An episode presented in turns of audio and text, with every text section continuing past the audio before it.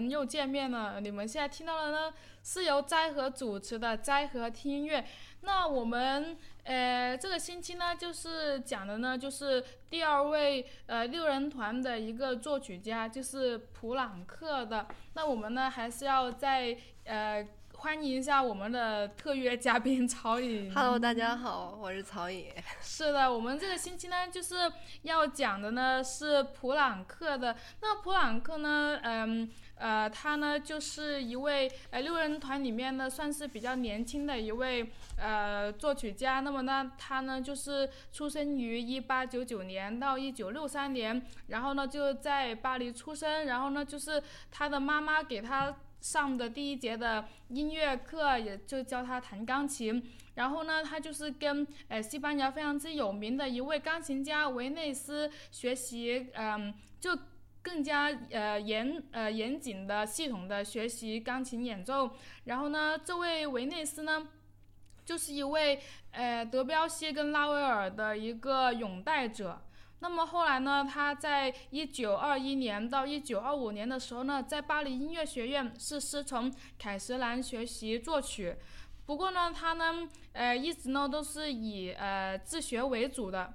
那么后来他的那个呃整个呃呃职业生涯呢，就他的创作生涯呢，就是开始于呢，就是呃俄国一位。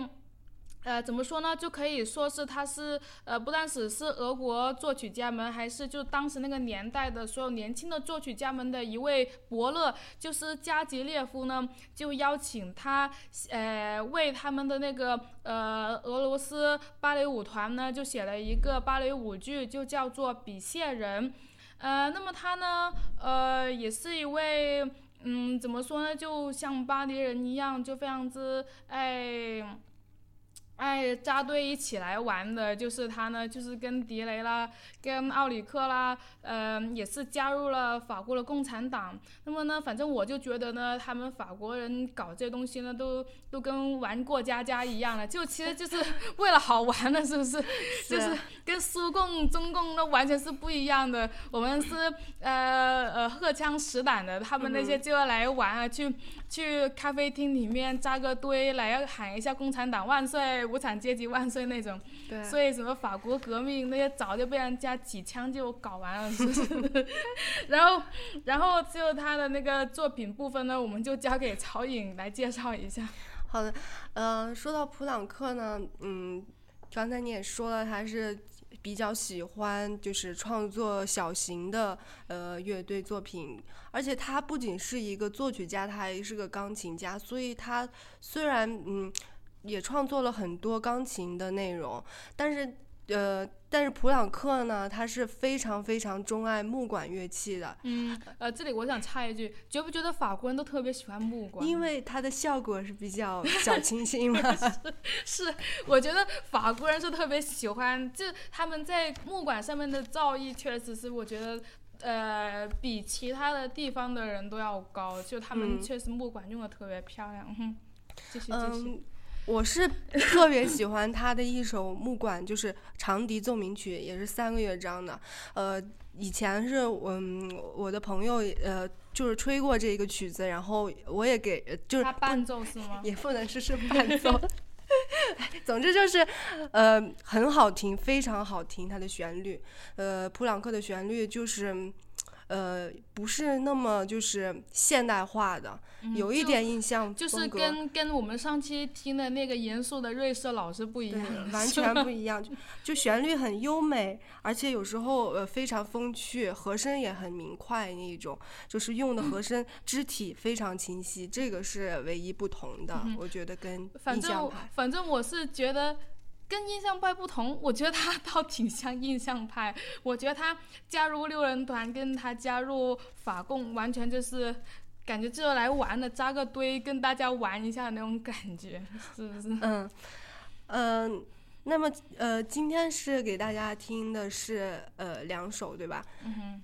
一首是呃古钢琴呃和一个小型乐队叫田园协奏曲，还有一首是钢琴的协奏曲。呃，古钢琴那个协奏曲呢，嗯呃也是很好听。呃，然后嗯是分三个乐章，嗯，虽然他是用了古钢琴，但是普朗克。他其实运用了一些也是现代技术的方法，那，比如说在第一乐章，第一乐章一开始是庄重的，很庄重、很缓慢的，是以呃管弦乐呃和呃古钢琴交替出现的，是一个以和声的形式交替出现的，然后就突然就变成快板，尤其是在第一乐章中间呢，它运用了古钢琴的那个。拨弦的一些现代技巧，所以就比较也是比较新颖的，呃呃，然后呢，比较凸显就是欢乐的气氛，呃，最后呢是以分解和弦形式表达，呃，结束的时候是不同色彩就是表结束，嗯，第二乐章呢，呃，听起来感觉是特别像那个呃西西里舞曲，呃。风格非常的田园化，就是田园风格，就凸显它的名字。呃，第三乐章呢就是急板，然后是嗯，是一开始呢是以也是以古钢琴拨弦独奏来来开始的，然后听起来特别像亨德尔的风格，也特别像那个亨德尔一些就是大型的巴洛克的一些大协奏曲。呃，呃，就是用一些，也是用活泼的、风趣的音型来贯穿，就是全曲。嗯哼，这是他，我觉得这一首曲子的一些内容。嗯哼，那么呢，就介绍一下这个曲子的一个背景呢，就是有非常之著名的一个古钢琴的演奏家，呃，兰多夫斯卡呢，就邀请他写这么一个曲子的。那么这个曲子呢，他呢是提献给他的一位同性的一位恋人的一个这么一个曲子，所以呢，就听起来呢，大家都会觉得，哎呀，就。田园风光啊，然后就充满爱啊，也能 感受到。一看也就是挺崇拜德彪西。嗯哼嗯哼，是的，是的，嗯，那么他无论是在他的整个一个呃形式上呢，还有他选取乐器上呢，都是非常之贴近呃整个新古典主义的一个呃中心思想，就是要回归到巴洛克形式，所以呢，他也是用到了一个小型乐队，然后就是用到了古钢琴，但是呢，就是他整个的音乐呢，其实呢，就是一个很现代的一个音乐的。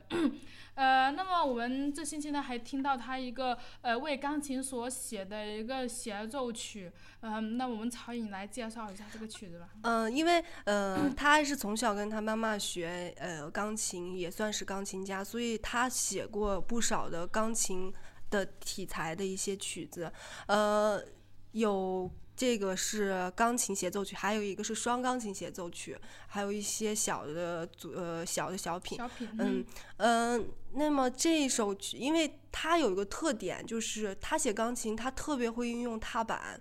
就比如说在这一首呃钢协里边呢，他会经常就是呃长时间整个嗯整个很长一部分都是实踩踏板来进行的。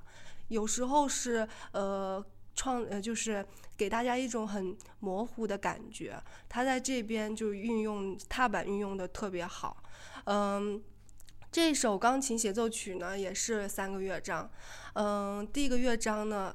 刚才也有听，呃，是也是奏鸣曲喜事。那么第二个乐章呢是比较缓慢的，比较柔美的。我个人是特别喜欢第二第二个乐章。我们有机会呢是可以把三个乐章都听完，不过因为也是因为时间关系，也只能放到了第一乐章。嗯，那最后一个乐章呢，它的呃，不知道你有没有听，就是它的那个感觉呢是。